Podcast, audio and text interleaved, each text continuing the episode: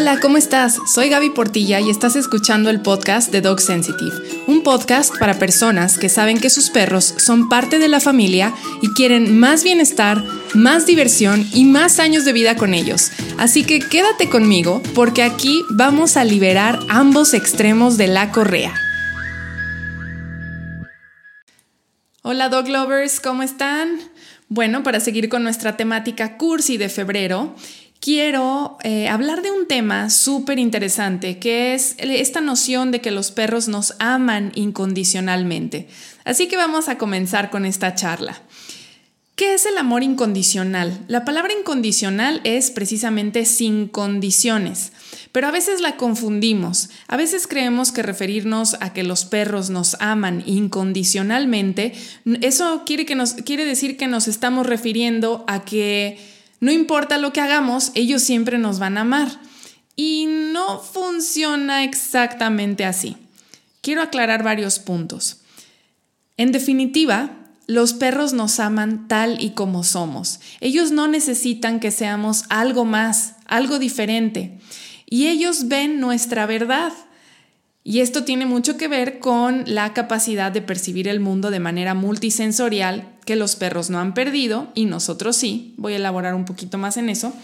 Eh, esta capacidad multisensorial de percibir el mundo me refiero a que estás conectado con tus cinco sentidos y con tu sexto sentido, el sentido de la empatía, estás conectado a todo lo que te rodea. Los seres humanos pues vivimos muy distraídos y últimamente súper inmersos en la tecnología más con este tema de la pandemia y el encierro, es muy normal que nos queramos desconectar de nuestro interior, pero esta desconexión y el aislamiento nos ha llevado también a incrementar el nivel de desconexión con el entorno y con toda la experiencia que sucede a nuestro alrededor. Los perros no han perdido esto porque tienen muy claro que son animales y a nosotros se nos ha olvidado que somos animales. Y al perder nuestra animalidad, perdemos muchísimo. Y esa es gran parte de, la, de, de por qué el ser humano está en la crisis en la que está hoy en día, porque nos hemos olvidado de que somos animales. Volviendo al tema que tiene que ver esto con que los perros nos amen o no incondicionalmente, a que les estaba explicando cómo es que los perros perciben nuestra, nuestro ser completo. Ellos están perfectamente al tanto de cómo están nuestras emociones, toda la información que nosotros estamos emitiendo a través de nuestros campos electromagnéticos, que esto es ciencia pura y dura, no es nada más de creer en la energía y lo invisible, no tiene nada que ver con eso.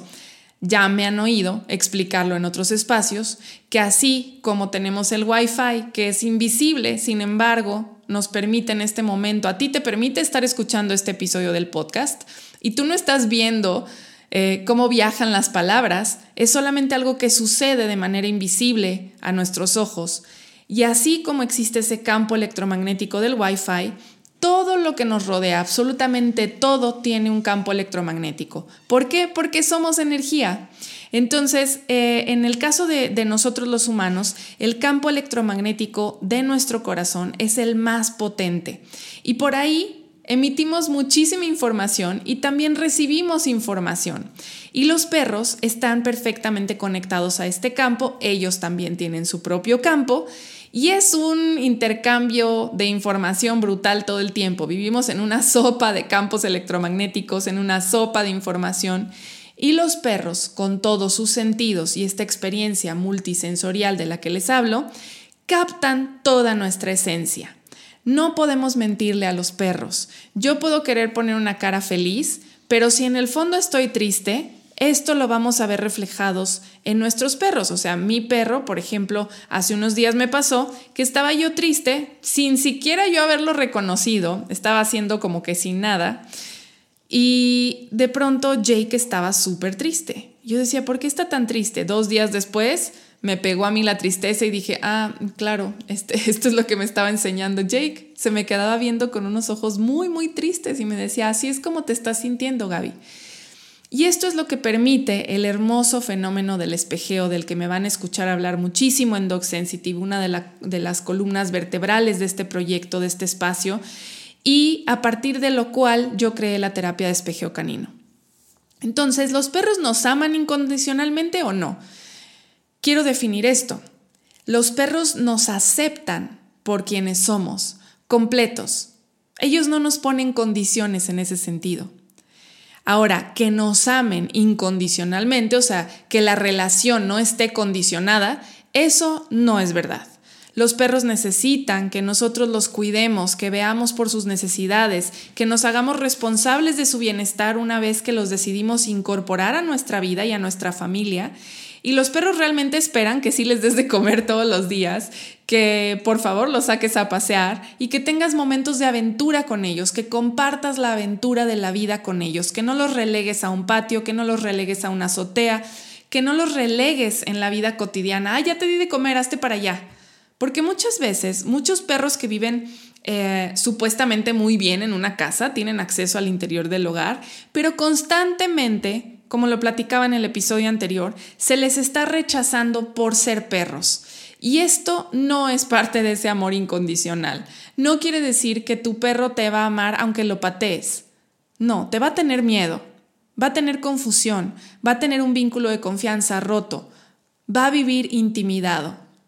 Muchos perros que no tienen un buen vínculo de confianza, que no se sienten seguros en su hogar, que no se sienten atendidos realmente, que no sienten esa complicidad de vivimos juntos, son esos perros que la primera de cambios que alguien dejó la puerta abierta se escapan y no regresan. ¿Por qué? Porque pues no había nada que perder, ¿no? No había un vínculo fuerte con esa familia.